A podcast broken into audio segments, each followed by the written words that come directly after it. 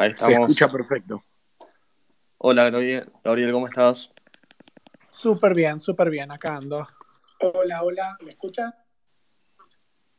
Estaba en la computadora, por ahí por eso no me aparecía la opción de, de hablar. Ah, no, no, ahora está, está perfecto. Bueno, primero que nada, muchas gracias por, por participar eh, al, al primer episodio de, de Spaces de, de la tienda, así que un placer tenerte. ¿Desde dónde nos estás hablando? En eh, Menlo Park, California. Acá estoy cerca de Palo Alto, vendría a ser. Ah, genial, genial. Bueno, eh, contamos un poco la idea de, del Space. Eh, surgió la, la idea de, de hablar con, con, argentinos que trabajan en, en empresas cripto dentro de, de, todo el mundo. Así que la idea es hacer Space sobre, sobre estos temas, como es trabajar en, en cripto, cómo, cómo uno puede llegar, en qué están haciendo las personas cuando, cuando trabajan en cripto, que puede ser eh, como ingeniero, en recursos humanos, en growth, cualquier cosa. Entonces esa es la idea de hablar con, con las personas y que nos cuenten su, su, experiencia. Así que Gaby, si te parece, eh, contar un poco de, de, dónde sos, dónde naciste, en qué estudiaste, en un poco de, la intro de, de, tu vida. Sí, por supuesto. Eh, soy, soy de Río Cuarto, ¿no? Pero viví toda mi vida en Capital. Y bueno, mi, mi hermano de hecho es alguien eh, medio famoso que hace videojuegos, por lo tanto, desde muy chico tenía mucha exposición a, a la programación, ¿no? Eh, pero en realidad la opción es mi segunda. Yo primero me dediqué a, jugar un juego de mesa por, eh, por muchos, que se llama Go. Lamentablemente el, lenguaje de programación nos robó la palabra, pero, pero bueno, me dedicaba a eso un poco de más grande, a los 20, 21. Y empecé con una carrera tradicional en Argentina, entré en IBM. En esa época era el contratador de, más grande de, programadores, ¿no? 2004, 2005, ¿no? Mercado Libre era chiquitita, ¿no? Lo que vendría a ser el equivalente de, de Meli hoy. Eh, y bueno, pero eventualmente empecé a trabajar remoto para, para estar en Estados Unidos y después me salió la oportunidad de viajar a Estados Unidos para trabajar y vivir en Estados Unidos y bueno, ya llevo casi 10 años, ¿no? Hay muchas idas y vueltas en el medio, pero bueno, me hice la, la carrera de programador más clásica americana. Y bueno, tuve muchos muchos encontronazos, lo vamos a hablar con, de cripto y cómo, cómo llegué acá. Eh, pero bueno, en, principio, sí, hice una carrera así de saltar de Argentina a Estados Unidos y, vivo de eso, ¿no? Eh, bueno, empecemos por ahí. Perfecto. Y por ejemplo, para, para, trabajar en Estados Unidos, ¿qué hiciste? ¿Mandaste currículum? Eh, ¿cómo, ¿Cómo llegaste hasta allá? Porque por ahí hay mucha gente que, que, quiere ir a trabajar a Estados Unidos o a cualquier parte y no, no sabe por dónde arrancar. Sí, bueno, en realidad yo empecé trabajando una, una modalidad muy conocida en Argentina, que es la consultora, ¿no? Consultora que tiene que ser con staffing en implementation, que es, bueno, yo te traigo tres, querés tres programadores, te traigo tres, y si se van, te traigo otros tres más. Pero así fue mi primera eh, realmente exposición con startups, ¿no? Eh, y de eso es lo que me, terminé especializando a nivel carrera, a trabajar en, startups, que no es lo mismo que trabajar en una empresa grande, que no es lo mismo que trabajar en, en el área de tecnología de una empresa que hace otra cosa digamos, y, y es, un, es, un, modelo de, de, negocio muy particular que tiene mucho, un paradigma único, ¿no? Eh, menciono que comparto mucho de, de, mi historial, de cómo hice, cómo conseguí ese primer trabajo y cómo conseguí mis próximos trabajos, porque todos tuvieron sus peculiaridades, en un podcast que hago que se llama Tecnología Informal, ya lo voy a mencionar después, más adelante también, pero bueno, ahí eh, menciono, ¿no? El primer trabajo que conseguí, yo tenía no tenía ni un peso en la cuenta de banco, pero no tengo título universitario tampoco, y, pero había hecho un producto. Había hecho un servidor para jugar este juego de mesa online. Era un servidor en real time. En la época del 2010, 2011, lo había hecho yo solo, era algo bastante novedoso para la época. No había funcionado comercialmente, pero ahí, eh, bueno, gracias a esa experiencia, después era una puerta de entrada a, a muchas empresas, ¿no? Que, que buscaban talento y yo les mandaba un currículum y le dije, mira, yo hice un servicio y lo manejé un año y medio y hice todo esto. De los cinco currículums que mandé en esa fecha, los cinco, las cinco empresas me respondieron, pero finalmente solo una se animó a hacer la visa. Y bueno, me, me ofrecieron una entrevista, me volaron hasta allá solo para la entrevista. Estuve en San Francisco tres días. Voy a la oficina, tenía un peso, me acuerdo. Y me dice, al final del día, me dice la VP, bueno, ¿cuánto hacía al año? Y para mí era, no sé cómo explicarte, yo estaba haciendo tipo mil dólares por mes, estaba haciendo un décimo de eso.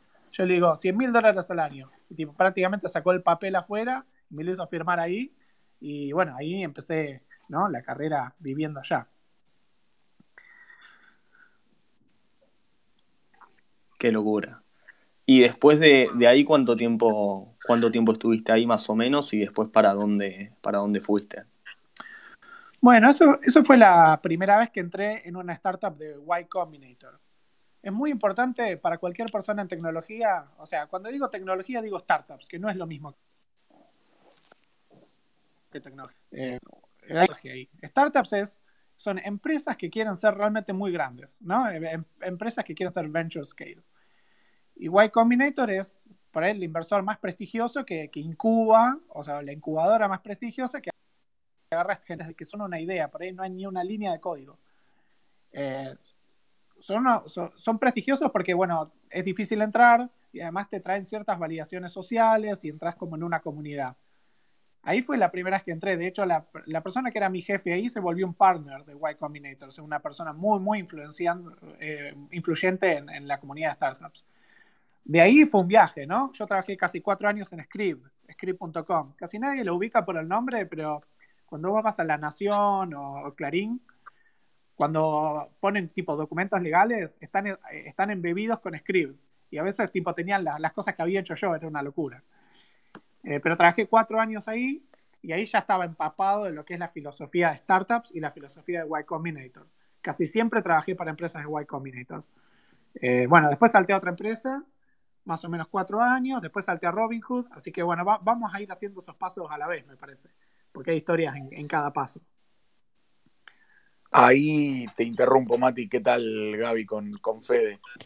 Eh, yo te quería preguntar, porque obviamente veo tu LinkedIn y quería preguntarte cómo pegás el salto al mundo fintech, que entiendo que es eh, volverte el technical lead en, en Robinhood. Sí, eh, es curioso llamarlo salto a eso, porque por un lado yo puedo decirte que hacía, hacía hay diferencias muy grandes en una empresa grande y una empresa chica. Yo en Circle Medical, eh, Circle Medical era una empresa donde yo era el, el, segundo o tercer programador y fuimos un equipo de tres por los tres años y medio que estuve yo. O sea, la empresa no le iba muy bien en su momento, ahora le está yendo espectacular, una locura, como si yo hubiese sido una maldición, ¿viste? Me voy yo, le va bien, no puede ser. Pero eh, mientras estaba ahí, mi idea era ser como un capo, ¿no? De, de, de la rama de ingeniería de la empresa y, y, lo era, digamos. En realidad hacía muchísimo, muchísima responsabilidad, entendía el negocio, digamos. Esta empresa como muchas veces, ¿no? Como que estábamos por quebrar y conseguí mejorar el producto en una semana lo suficiente para que no quebremos, ¿no? Muchas veces. En Robinhood es una empresa gigante, ese tipo de impacto sobre la organización es imposible de hacer. No, no es que yo, yo entro ahí y los problemas son distintos, porque no tengo el nivel, mismo nivel de impacto en la organización, pero sí tenés que cualquier cosa chiquita que haces afectaba a 20 millones de usuarios. Entonces es como una palanca distinta, ¿no? Eh, hay como más impacto por ahí en el producto, haciendo, haces poco, haces mucho impacto, ¿no? Mientras en una startup chica haces mucho y por ahí haces impacto en la organización, pero no en la gente que lo usa, porque todavía no tenés adopción, no tenés usuarios porque todavía no tenés adopción, no tenés usuarios. Eh, bueno, no sé si dice, o sea, por eso no, no me gusta decir que es un salto eh, en, ese sentido, ¿no? En el sentido de que fue un trabajo más difícil. Para mí no fue más fácil, de hecho, que, que mi experiencia en Circle Medical. Pero sí fue algo para entender un poquito más de fintech y también hacer un poquito más de carrera tradicional eh, porque con roles un poco más heterodoxos. Pero te, te cambió en algo el, el cambio de industria, digamos, cuando saltaste de Circle Medical, que entiendo que debe tener que algo relacionado con el tema de, medicina, ¿no? Eh, y te vas a, a Robin Hood. Eh, ¿Cambió en algo más allá de tu tarea como desarrollador? Digo, en, en tu día a día pasar a dedicarte a la industria fintech. Sí, sí, sí. Eh, igual, por un lado, Robin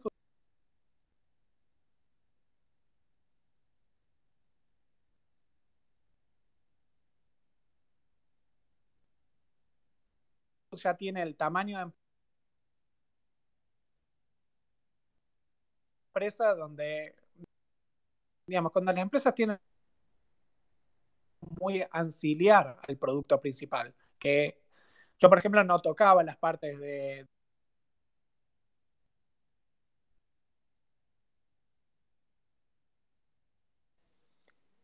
Creo que se pierde por momentos, pero no sé si soy yo. Sí, sí, a mí también me pasa. Hay un poco de, delay. A ver si pruebo irme a la red. Sí, más que delay, como que se te pierde, se te pierde la voz eh, en el medio, digamos. Quedan unos segundos de silencio y, pero son varios, entonces perdemos el hilo. A ver, ¿se escucha mejor ahora? Ahora parece ir muy bien, sí. Bueno, ahí cambié de red, a ver si estando mejor. Lo que decía es que en una empresa grande tenés muchas más oportunidades para especializarte de una manera en la que no, no tenés que saber del dominio, ¿no? Porque podés realmente hacer una tarea muy chiquitita e igual tiene mucho valor para la empresa. ¿A qué voy con esto? Yo en Circle Medical aprendí el mercado de salud de una manera muy íntima, ¿no? Yo puedo evaluar una nueva startup de salud muy fácil. Evaluar una fintech no es algo que pueda ser tan fácil, al menos mi experiencia de Robinhood no me dio las herramientas para entender cuál sería la próxima startup que va a tener éxito, ¿no? Eh, o sea, no, no, no, no me ayudó tanto, o sea, porque es una empresa ya mucho más grande. Entonces, el dominio fue mucho más técnico que, que el de producto sí, igual hay cosas que, van cambiando, ¿no? Y, por ahí la cosa más frustrante de Robinhood es que, bueno, es un broker legal y tenés que tener un, hay un nivel de compliance y regulación que es una cosa ridícula. Es extremadamente caro hacer cualquier cosa. Te moves, tenés que pedirle a legal, a compliance, a los de producto, que te digan que lo que escribiste está bien, que se puede usar, que no hay problema. Porque vos hasta, hasta poner un botón que diga, bueno, invertí puede estar muy mal, ¿no? Porque puede ser percibido por un regulador como una recomendación de inversión. Entonces, eso es muy frustrante. Eso es gran parte por la que es tan difícil y tan frustrante ser un programador en una, en una fintech, así, especialmente las que, las que hablan con el consumidor. Claro, sí, sí, sí, no, no, entiendo. A ver, todos estos negocios financieros tienen un montón de compliance y, efectivamente, bueno, en el caso de Robinhood regulado por la SEC, eh, efectivamente, como vos decís, cada palabra tiene que estar validada por un abogado. Eh, lo que quería aprovechar de preguntarte, no sé si, si vos lo tuviste que vivir de cerca o no, viendo el tiempo que trabajaste en Robin Hood, es si viviste de cerca el caso GameStop. Es, es mucho más que vivirlo de cerca. Eh, pasó en mi cumpleaños. Fue, fue una cosa de locos, porque yo estoy adentro de. Yo estoy en Robin Hood y yo de hecho fui parte del equipo, o sea, yo eh, trabajaba muy cerca de comunicaciones, ¿no? Eh, la gente de marketing, porque yo manejaba mucho lo que era el contenido de texto, o sea, cómo se manejaban los sistemas para mandar comunicaciones a la gente. Entonces estaba muy cerca de lo que era comunicaciones. ¿Qué pasa? Yo, nosotros, todos los empleados, bueno, hay muchas cosas que no podemos decir en su momento, pero ahora lo, lo se puede decir, pero en su momento se puede percibir como información privilegiada que nosotros veíamos el volumen de lo que estaba pasando con GameStop mucho antes de que sea una cosa pública, ¿no? De que salgan los diarios. Nosotros llevamos dos semanas diciendo, tipo, ¿qué hacemos? ¿Dejamos los proyectos que estamos haciendo para ayudar a esta cosa? ¿Qué hacemos ahora? O sea, desde adentro estábamos diciendo, las cosas se están volviendo re locas. Y el miércoles fue ese día, pues ver cómo me acuerdo, el miércoles fue, va, espero que me acuerde correcto, ¿no? Pero el miércoles 27, que fue mi cumpleaños, fue el día del sumum de, la euforia de toda la situación. Para la gente que no sabe, ¿qué, ¿qué, pasó? Empezó a haber algo que se, hoy en día se le dice momentum investing, pero por decirle la locura, muchos usuarios empezaron a comprar las acciones de GameStop. Había otras acciones involucradas en esto, pero lo más notable era GameStop. Y como que la gente empezaba a comprar las acciones porque compraba las acciones y subían de precio. Es una clásica burbuja. Pero además era extra burbuja, porque la gente que entra ahí ya sabe que es una burbuja, entonces ya entra como más a jugar. ¿Qué, qué pasó? El precio de GameStop subió mucho y, había una narrativa, ¿no? Atrás de este movimiento popular que surgió en Reddit. En Reddit con el grupo, la subcomunidad llamada Wall Street Bets, que era una comunidad muy ligada a Robinhood, por, porque en Robinhood fue la primera plataforma donde hacer intercambio de acciones era gratuito, ¿no? Entonces, si vos que tenías mil dólares y querías comprar y vender acciones mil veces, solo lo podías hacer en Robinhood. Y ese es como un usuario típico de Robinhood, gente con poca plata que, que hace mucho trading. Entonces, Wall Street Bets siempre tenía una relación con Robinhood. En Wall Street Bets empezaron a hacer este pumping de, de GameStop. Y bueno, obviamente iba la mayor cantidad de tráfico a Robinhood. Algo que la gente no sabe o no aprecia muy bien, que en realidad el crecimiento de Robinhood de esa fecha fue muy grande, pero también el de Reddit. Reddit ganó millones de usuarios que no tenía, justamente porque la gente se fue uh, uniendo a este, este evento social. Y el problema es que lo que pasó es que tanta gente compró, compraba y vendía GameStop y había tanta, volatilidad en el precio que como que se rompió una especie de cañería financiera. Resulta que, bueno, hay unos detalles muy aburridos que son muy públicos, que en realidad cuando vos compras una acción, para que la transferencia del ownership sea legal, pasan como dos días. Todo ese proceso pasa en algo que se llama un clearinghouse. Es como decirte que vos firmaste un boleto de compra-venta cuando compras, pero no recibís el título de propiedad hasta dentro de dos días. Y pasó, hubo tanto volumen con GameStop que había tanta, tanto atrapado en la cañería que ciertos reguladores salieron y dijeron, che, bueno, no podemos, no podemos mantener esta cañería, excepto que pongas un colateral de plata que era más grande que el valor de la empresa, para que tengas una idea. Era imposible tener esa plata en 24 horas de aviso. Y Robinhood el jueves, yo tengo algo que me gusta mucho de esta historia, es que el miércoles en plena euforia le mando un mensaje a, a uno, a un compañero de, de Robinhood y le digo, mira, todo esto está, suena demasiado lindo, pero mi, mi sentido arácnido argentino dice, algo va a terminar mal de todo esto, porque está yendo demasiado bien, ¿no? Y bueno, ¿qué pasó? Vino esta restricción y hay, hay, un tema en los brokerage, que cuando vos tenés información que puede impactar al mercado, siempre tenés que decidir si la vas a decir o no. Si la decís e impactás al mercado, estás como haciendo un trading también. Es un problema regulatorio, claro. estás, estás entre la espada y la pared. Si no decís nada, pasa cualquier, la gente inventa una especulación, se arma una historia, y si decís algo, tenés que responder a, lo, que, a lo que dijiste, ¿no? Y a las consecuencias de lo que dijiste. Bueno, eh, Robinhood decidió no decir nada. Una locura eh, eh, lo que fue el paro, ¿no? El 28, el 28 de enero del 2021. Y bueno, ahí se volvió como un evento internacional doble, ¿no? Empezó una emoción tremenda y terminó en una enorme desilusión de, de millones de personas. Está claro. Y ahí eh, ustedes tuvieron que empezar a tener como una especie de alertas nuevas, digamos, de estar monitoreando que no, de alertas nuevas, digamos, de estar monitoreando que no ocurra con otra acción para poder llevar a cabo, digamos, acciones que mitiguen ese problema o, o ponerle, si esto vuelve a pasar mañana con algún otro papel, eh, digamos, todo va a seguir y se va a dar de la misma forma que ya se dio en el pasado. La respuesta es que puede pasar esto otra vez. La respuesta concreta es sí. Pasa que hay que entender que algunas estimadas decían que lo que pasó con GME fue como un event un standard, un 10, 10 standard deviations, o sea, que las chances de que pase en base al volumen de actividad que había antes era, es como una en 200 años. Es, fue un evento muy, muy particular, muy extraño. Pero en teoría sí, podría pasar totalmente otra vez. O sea, no se puede frenar porque no, no fue una cosa de Robinhood. Fue una cosa de la cañería financiera que no tiene nada que ver con Robinhood. Tiene que ver con, el, con lo que se le dice market structure, con cómo se arman las cosas de un, manera, de un sistema legal.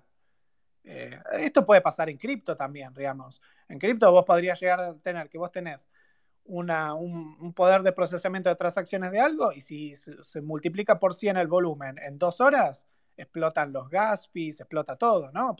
No, no, se puede tener un sistema que es perfectamente responsive a cualquier evento, y menos con cosas que pasan una vez cada infinito, ¿no?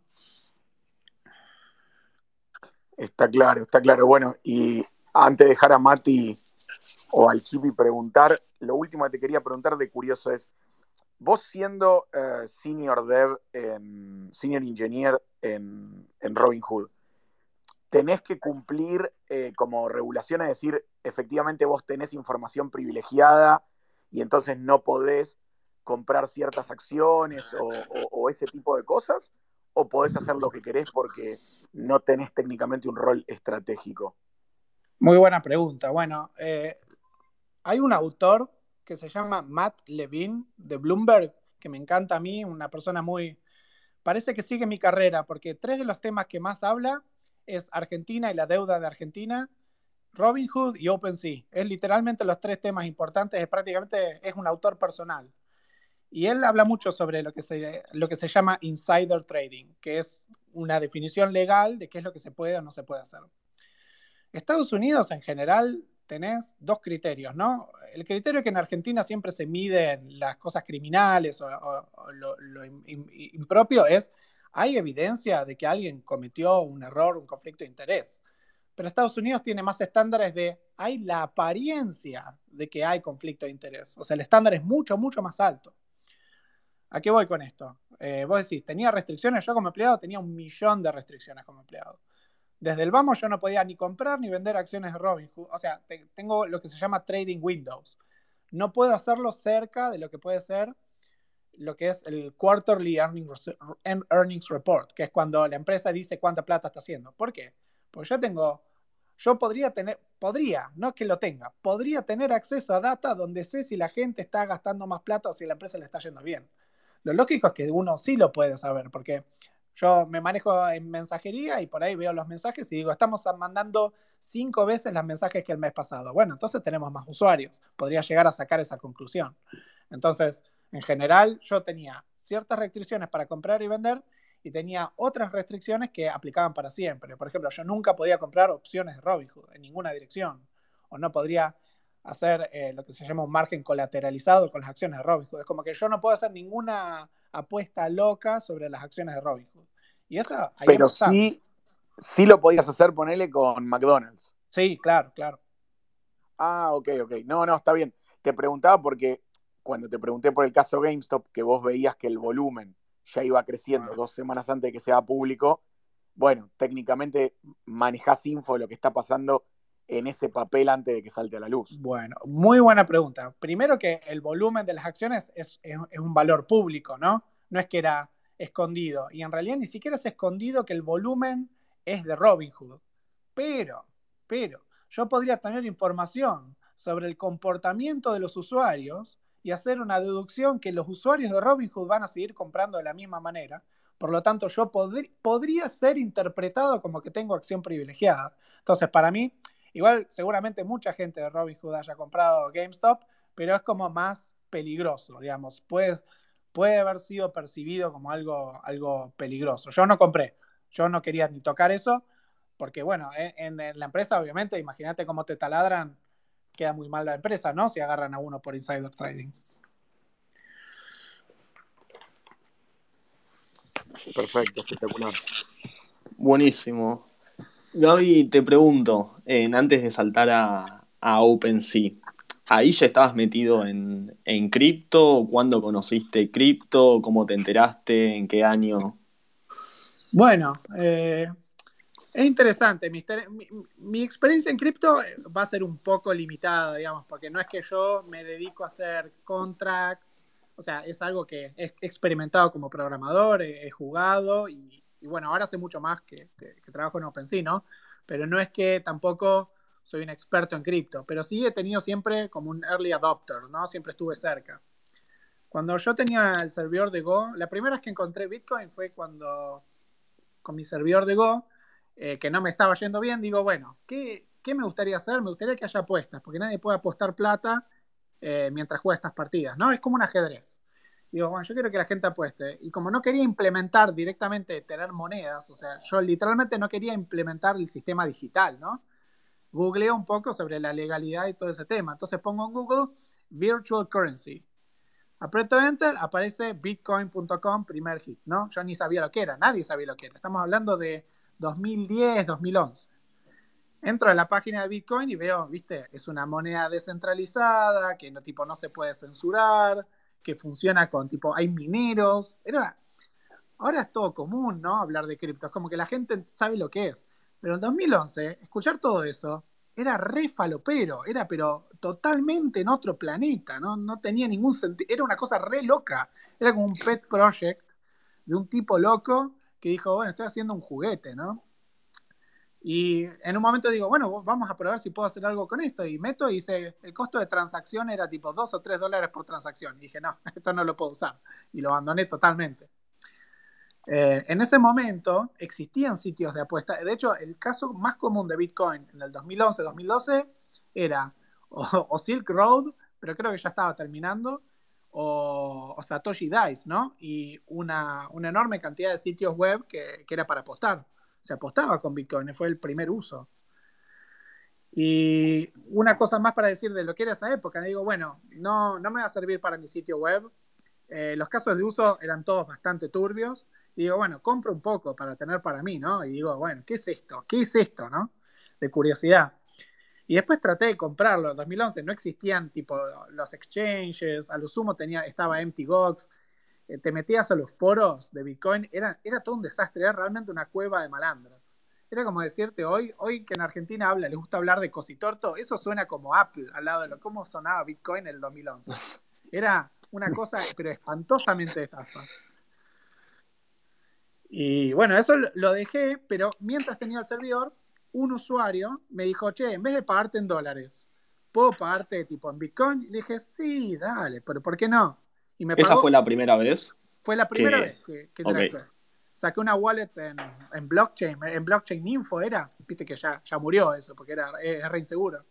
Hmm. Pero lo saqué ahí, que ahí, y me manda, creo que Bitcoin estaba, eh, eh, fueron 100 dólares, y Bitcoin tendría que haber estado entre 5 y 10, 10, porque, bueno, fueron 15, 15 Bitcoins fueron.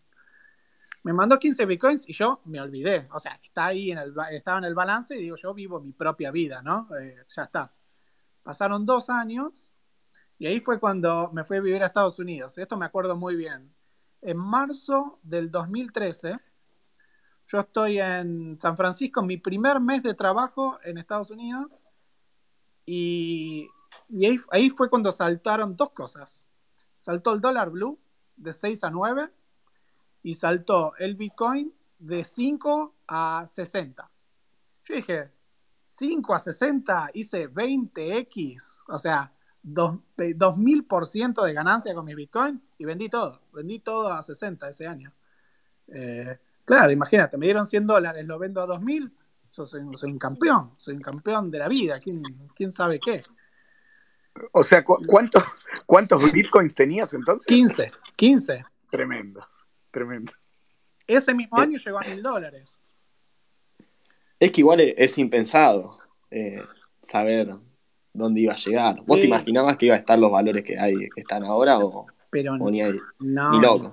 ni en pedo, Igual lo loco es, lo lógico sería que vender, ponerle la mitad, ¿no? Y te quedas con el otro, el famoso ride your winners. Pero mm. Para, para que se den una idea, lo que era vender bitcoins en esa época, los vendí en PayPal. O sea, lo vendí en PayPal como si fuese una cueva digital que por ahí me estafaban todo, ¿no? Claro. No era una cosa común tener un exchange. Yo no, yo no me podía hacer una cuenta en Coinbase y comprarlo. No existía nada de todo esto. No, terrible. Terrible. Eh, ¿Y esa, después que lo vendiste, volviste a entrar ahí en el corto plazo? ¿O en algún momento dijiste, bueno, ya está, no.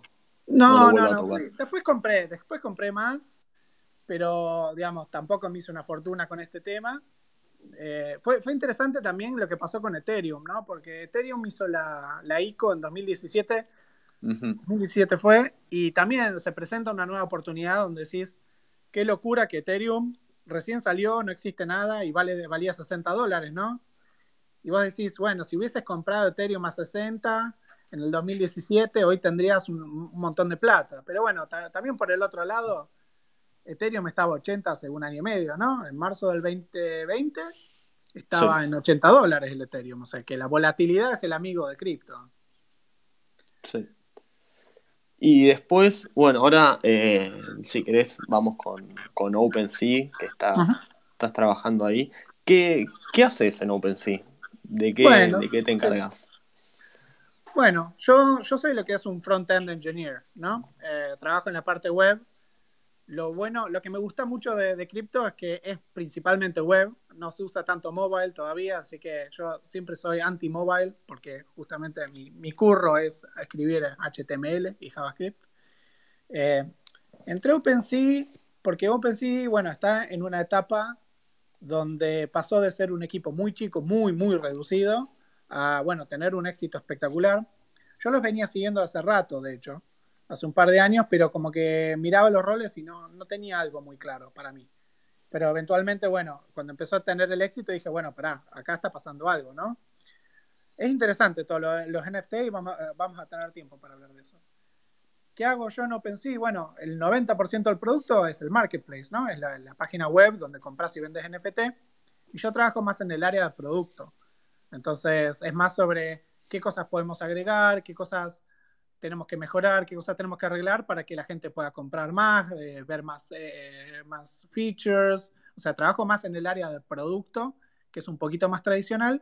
Y lo que tiene por ahí de único, o de único que es de una empresa de cripto, es que hay todo, todos nuevos conceptos de, de user experience, ¿no? Eh, ¿puedo, ¿puedo, ir un poco más hondo en eso o puedo ir un poco más hondo en NFT? No sé qué te gustaría, para qué lado vaya. No, si querés los dos, la verdad que es muy, muy interesante el tema NFT, OpenSea, que está muy, muy hablado. Así sí. que dale por los dos si querés. Sí, bueno, siguiendo un poco lo, lo que hago, eh, por ejemplo, bueno, ya, ya se hizo el anuncio oficial, así que se puede hablar de este tema, pero OpenSea ahora va a sacar soporte para, para Solana. Y bueno, ¿qué, ¿cuál es el desafío de tener un sitio web que anda en, mu en muchas chains, no? Porque vas a tener tres o cuatro wallets, eh, cómo, cómo, vas cambiando, interactuando o moviendo eh, activos, activos blockchain eh, entre, entre un blockchain y en el otro, cómo, cómo congenias las cuentas. O sea, lo que tiene Web3 de único es que lo, lo, más nuevo no es la blockchain en ese sentido, sino que es el concepto del usuario. Normalmente en lo que se le dice Web 2 ahora, vos tenés un email asociado a tu identidad o una cuenta en Google o Facebook o Twitter que está asociada a tu identidad o, a una pseudo identidad y, y, todo va por ahí, ¿no? Pero en Web3 tenés una, es más como una dirección, ¿no? De wallet.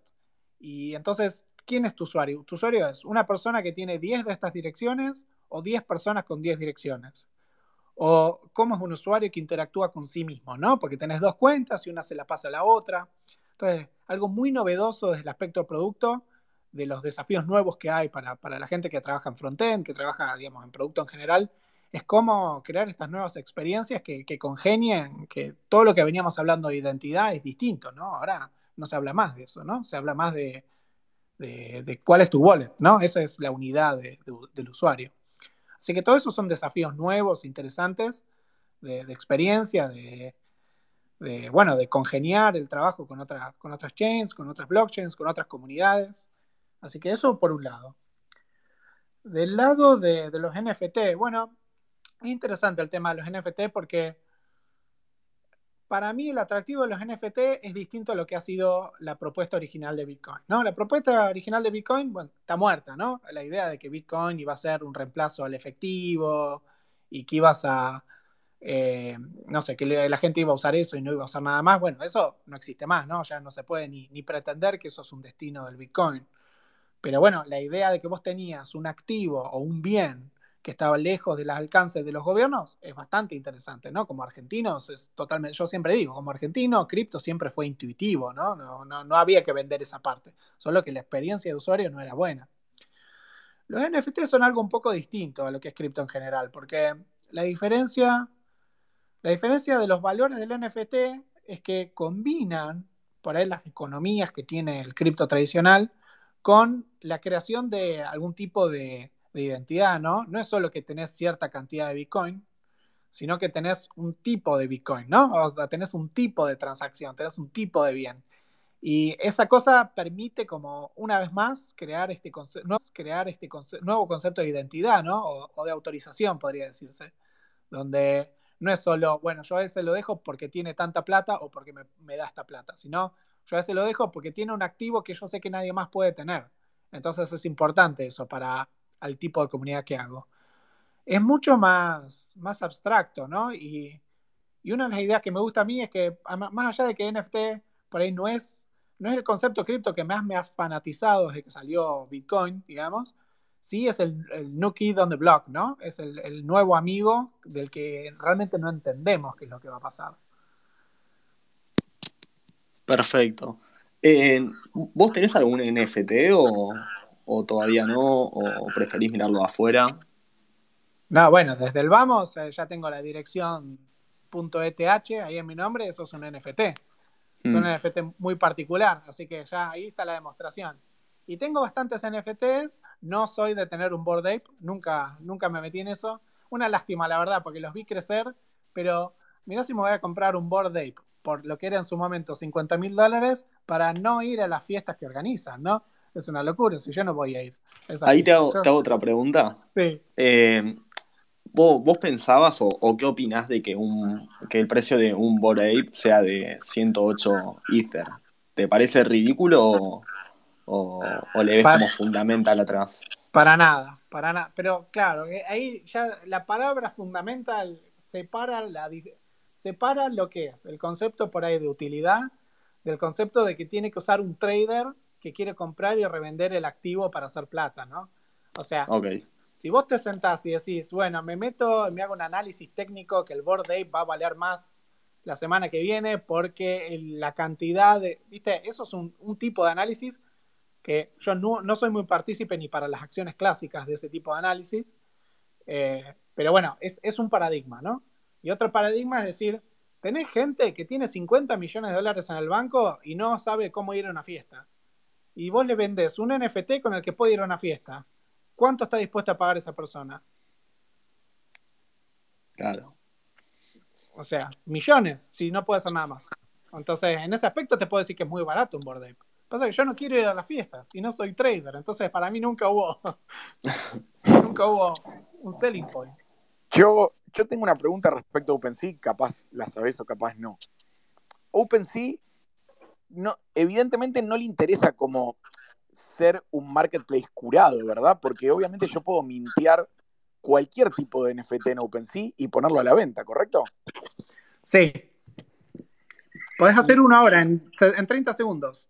Podés, subir este, este, video y hacerle un NFT.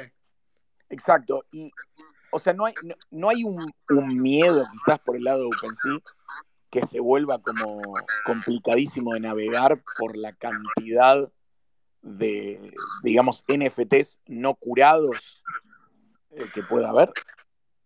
Bueno, es una buena pregunta. Eh, tampoco puedo dar muchos detalles, o sea, yo tengo que pensar unos segundos, ¿no? Siempre ah, claro. que es lo apropiado. Además tengo el entrenamiento de Robin Hood encima, ¿no?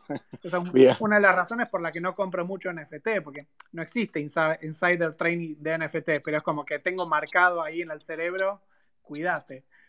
Eh, sí.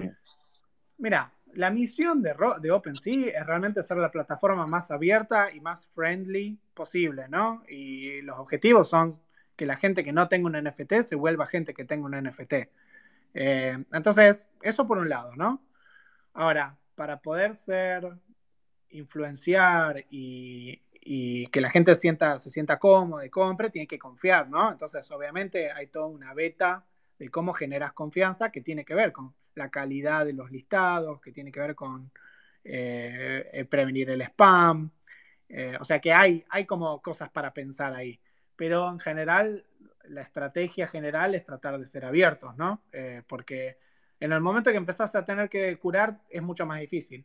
Igual OpenSea sí tiene o sea, no tiene un proceso de curación para eliminar objetos, pero sí tiene procesos de curación para decirte, bueno, estos son legítimos, ¿no? Conozco, conocemos por ahí al el productor, el creador existe, eh, es la original, ¿no? Esto, esto pasa mucho porque algo que pasa mucho es que la gente hace una copia de la misma collection y le cambia un poco el nombre y copia las imágenes, ¿no?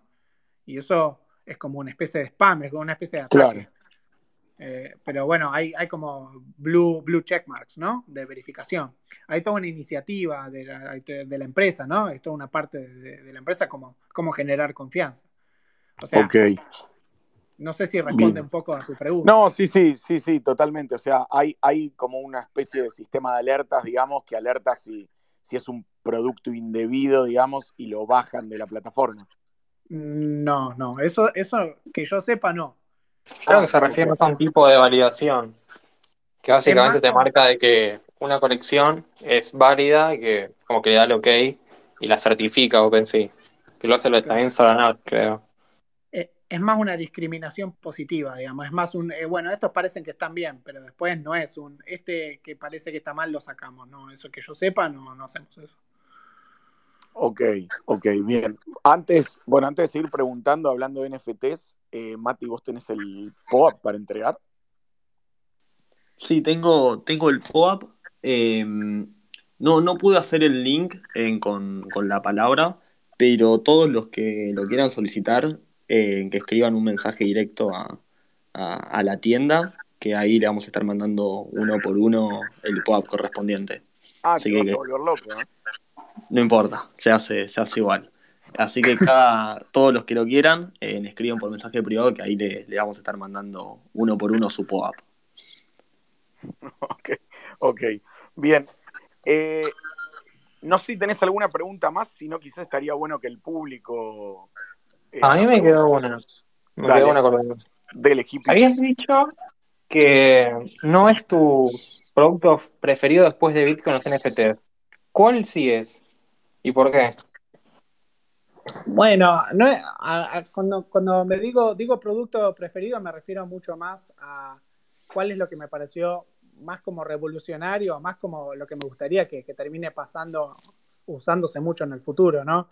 Para mí el concepto, digamos, hay productos que prometían cosas que no terminaron levantando que me gustaban mucho, ¿no? La idea de, Cardano, de Zcash, de que sean totalmente privacidad, es algo que me, que me atrajo mucho, ¿no? Para, para mí, bueno, del lado político, del lado ideológico, siempre me gustó cripto como, como una herramienta de, de darle poder al individuo, ¿no? Sobre, sobre una, una decisión de gobierno. Eso como argentino lo digo, ¿no? Si, si hubiésemos tenido Bitcoin, en vez de tener los dólares en el banco en el 2001, que a mí me los confiscaron. O sea, yo tenía plata en el banco y me lo especificaron. De eso no se vuelve, digamos, de, la radicalización de un evento como eso no se vuelve. Ahora, los NFT no están atacando a ese problema, ¿no? En particular, crean otra cosa nueva. O sea, es un, nuevo, es un nuevo modelo de, de, crear comunidades, de crear plata. Algo que sí me interesa de, de, los NFT o una aplicación que estoy esperando que alguien la haga bien es el tema de la inversión en general, porque es muy difícil invertir en, empresas americanas, en empresas americanas en general, y eso es un problema legal, ¿no? Un problema que podría cambiar. A ver, bueno, es un tema más largo de cripto, pero a mí lo que me gustaría ver, o, o, creo que lo que quiero que aparezca, que yo he visto gente intentando, hablando de este tema, es, bueno, cómo puede gente de este grupo que está acá, en vez de invertir en tener un Bitcoin y especular con que el Bitcoin va a subir o que un Ethereum va a subir, ¿por qué no especulan, por qué no compran y son dueños de un pedazo de, algo, ¿no? De, una empresa, de una organización, de una iniciativa. Y los NFT un poco hacen eso, ¿no? Los Bored lograron ese efecto. Pero es un caso muy particular, no es, no es, no es para cualquier tipo de producto. Entonces, ¿qué, ¿qué, me emociona a mí? O sea, en el pasado me pareció más revolucionario cripto en general, como su ideología o, o lo que querían hacer, y a futuro estoy esperando que, que, revolucione el campo de la inversión, ¿no? O de la, del ownership, de cosas que, que, generan valor. Un tema que digo, lo digo acá para todos los que escuchan, si uno que hace. Por ejemplo, un problema de Argentina es muy difícil ser dueño de un campo. Es muy, muy difícil ser dueño de, de tierra en Argentina. Tenés que hacer un proceso, tenés que comprar chacras grandes, tenés que ir en persona. Y después, si vos querés hacer una, financializar eso en la bolsa, tenés que ir con la CNB, y bueno, yo, yo me imagino que un futuro va a ser. De, y bueno, yo, yo me imagino que un futuro va a ser donde la inversión va a ir mucho más manejada por, por productos como un NFT. Por ahí no el NFT en sí como lo conocemos hoy, pero una, una versión de ese tipo. Yo te hago una pregunta más, Gaby. Sí. Eh, ¿Vos creés que en el futuro eh, cualquier cosa va a ser un NFT? Por ejemplo, un auto, una casa, eh, la propiedad de un campo, cualquier cosa va a estar registrado en la blockchain como un NFT, o una entrada a un evento, cualquier cosa. Bueno, entradas a eventos puede ser eh, que sea algo más común, digamos. Eso, eso me digamos, además la gente odia Ticketek, ¿viste? Eh, tenés temas con las reventas. Yo creo que los NFT van a encontrar algunas verticales en las que son muy buenas, y de- pero no van a servir para todo. Porque el problema de la casa es interesante, ¿no? Porque vos tenés un NFT y se quema, ¿y qué haces con la casa? ¿De quién es, quién es dueño de la casa ahora, no? Es, muy, es muy destruible, ¿no? Ese es es un vector de ataque que nadie habla de cripto. Que por ahí, más allá de que hay muchas estafas, porque la, el, estafas o robos, ¿no? Attacks, hacks y todo eso. Pero si vos tenés cierto tipo de bienes, el- un ataque mucho más fácil es el de destrucción, ¿no? El de, el de invalidar algo, ¿no? Vos tenés un NFT, alguien está en una casa, prende fuego a la casa y se le quema los NFT porque no tenía siete eh, multisigs en cualquier lado y, y de quién es dueño, ¿no? El título de propiedad. Entonces, yo reconozco que hay bastantes limitaciones eh, realistas a lo que puede hacer un NFT, pero también hay al menos dos o tres cosas por las que los NFT pueden llegar a ser una parte muy importante. La primera es la descentralización general de no depender de un gobierno, ¿no? En general. La segunda podría ser que a medida que avancen estas comunidades, esta, estas economías más... in- En realidad cripto es como una economía informal, ¿no? Yo, a veces está el chiste, ¿cuál es el mejor cripto? Y el billete, ¿no? Eh, ¿Cuál es la mejor criptomoneda? El, el billete, porque es descentralizado, o sea, una vez que está impreso, está descentralizado, no sabes quién lo tiene, es privado, eh, funciona bien, eh, vos podés tener los dólares en un banco y dentro de 100 años ir y usarlo, bueno, no 100, pero digamos unas décadas si lo puedes usar. ¿Qué, ¿A qué voy con esto? El efectivo ahora se está muriendo, ¿no? Los bancos centrales en general tienen una estrategia de dejarlo morir, ¿no? Eh, por preferencia de usuario y por otras razones, se está muriendo. Entonces, muchos negocios que viven del efectivo se van a morir también. Negocios que viven con la subdeclaración, con la informalidad. Lo mismo va a pasar, va a pasar lo contrario con cripto. A medida que la economía cripto crezca, más gente va a comprar y vender en cripto y van a evadir controles estatales. O sea, me parece inevitable. Entonces, en ese aspecto va a existir como economía, ¿no? Va a volverse un lugar donde la gente va a tener por ahí más cosas para hacer porque paga menos, ¿no? Siempre la gente se queja de los gas fees, ¿no? Es re caro cambiar un Ethereum, hay que cambiar esto. Todo eso es cierto, pero si vos comprás o vendés un, un, un Bored Ape y está todo eso en blanco, tenés que pagar 30, 40% de impuestos, es una locura. Te termina siendo mucho más barato pagar los gas fees, ¿no? Que es un impuesto distinto. Entonces, bueno, yo creo que va, si, la economía sigue surgiendo, va a existir como, como para, por mucho tiempo casos de uso. Perfecto. Eh, no sé si alguna persona tiene alguna pregunta. Alguien le quiere preguntar a, a Gabriel. Que pidan micrófono y ahí lo, lo habilitamos.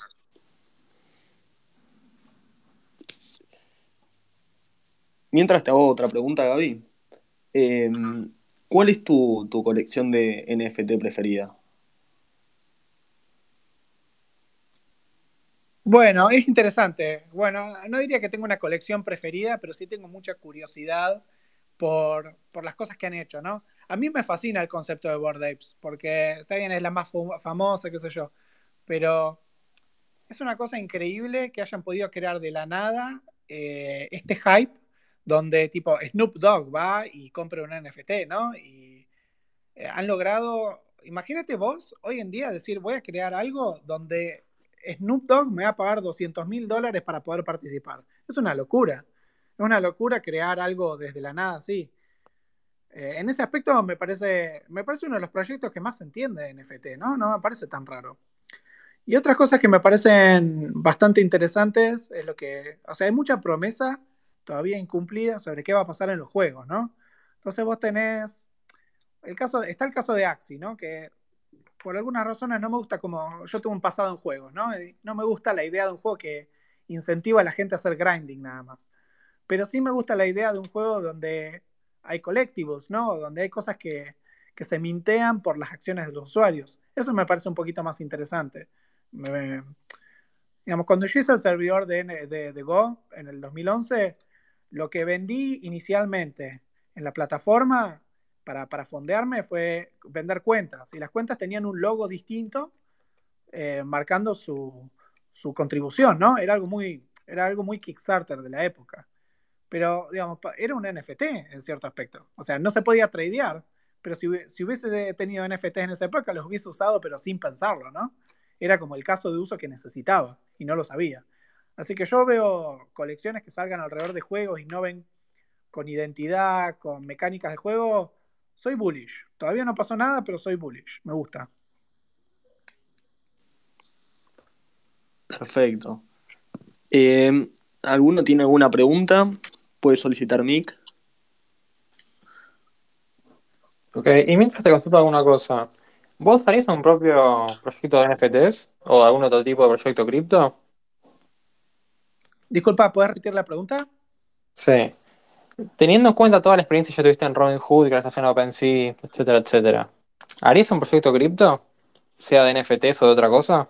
Sí, sí, sí. O sea, yo probé, o sea, yo me hice demos para mí mismo de, bueno, mira, justo que menciono lo de finanzas, ¿no?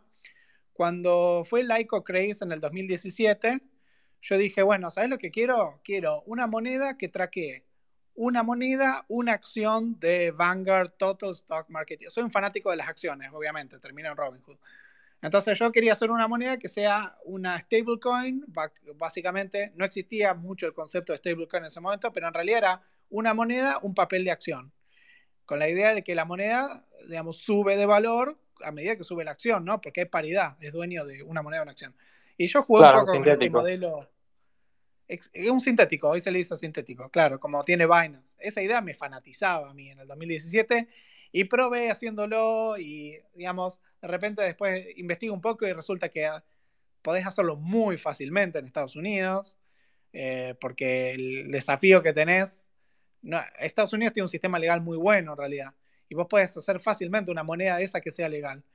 Pero igual como moneda no la podés vender porque tenés un problema con la SEC. Es un problema. Eh, la gente no se da cuenta por ahí el costo de las regulaciones, pero hay monedas que son legales, ¿no? La Solana, por ejemplo, está totalmente en blanco. Recibió plata, plata de Venture Capital, ¿no? Paga impuestos. El tipo pagó como 50% de impuestos de sus ganancias de Solana. Es una locura, ¿eh? Y bueno, siempre está ese tema, ¿no? De vos haces un proyecto, lo haces totalmente under the grid o, te sometes a la regulación de donde estás, ¿no? Y bueno, por eso desistí en hacer un producto financiero. Y sí, por ahí haría alguna. Bueno, tengo un par de ideas de un producto que estoy pensando de, recruiting, ¿no? Eh, pero bueno, es un, tema más largo. Hay un proyecto que, me gustaría poder hacer para descentralizar lo que es el proceso de entrevistas en empresas. Pero bueno, eso está en un draft, ¿no? Es una idea si me dedicaría 100% a eso, lo dudo mucho, porque si me dedicaría 100% a eso, lo dudo mucho, porque, bueno, requiere un, no es solo sobre hacer cripto, es un tema de si vos querés ser un founder de una startup o no. Yo ya lo hice dos veces, no me fue bien en esas cosas, pero requiere una temple y un compromiso. No es un tema, hago un proyecto y en seis meses sale. Es un proyecto de cinco o seis años, ¿no? Hay que tener, hay que estar bien enfocado en eso. Espectacular. Bueno, muchísimas, muchísimas gracias por el tiempo. Eh, si hay alguna pregunta del público, damos 10 segundos para que pidan micrófono y si no lo, liberamos a Gaby que ya le sacamos una hora de, de su tiempo.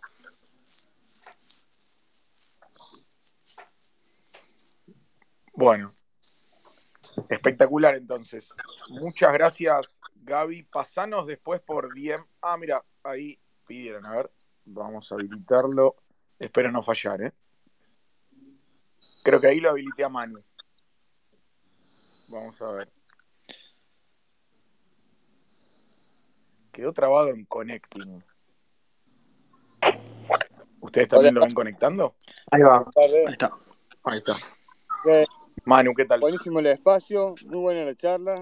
Yo quería saber qué se siente ser de la mejor ciudad del mundo. Río Cuarto. Vámonos. Oh, por favor. Por favor. En la ciudad de Domingo Cavallo, del caso Nora Dalmazo, de ir al shopping y ver a la gente eh, confundirse con la escalera mecánica por verla por la primera vez en su vida. La mejor lugar del mundo. Así que andate, andate al lazo a comer una parrilla. Gracias, maestro. Saludos a todos. Un abrazo, Manu. Bueno, gracias por el tiempo, Gaby. Pasanos el link de, tu podcast, de tu podcast, así, así lo, lo tuiteamos y bueno, la gente se asuma que, debe estar bastante bueno sobre la información que brindas. Dale, dale, hago, hago un último paneo sobre el podcast, o sea, dale.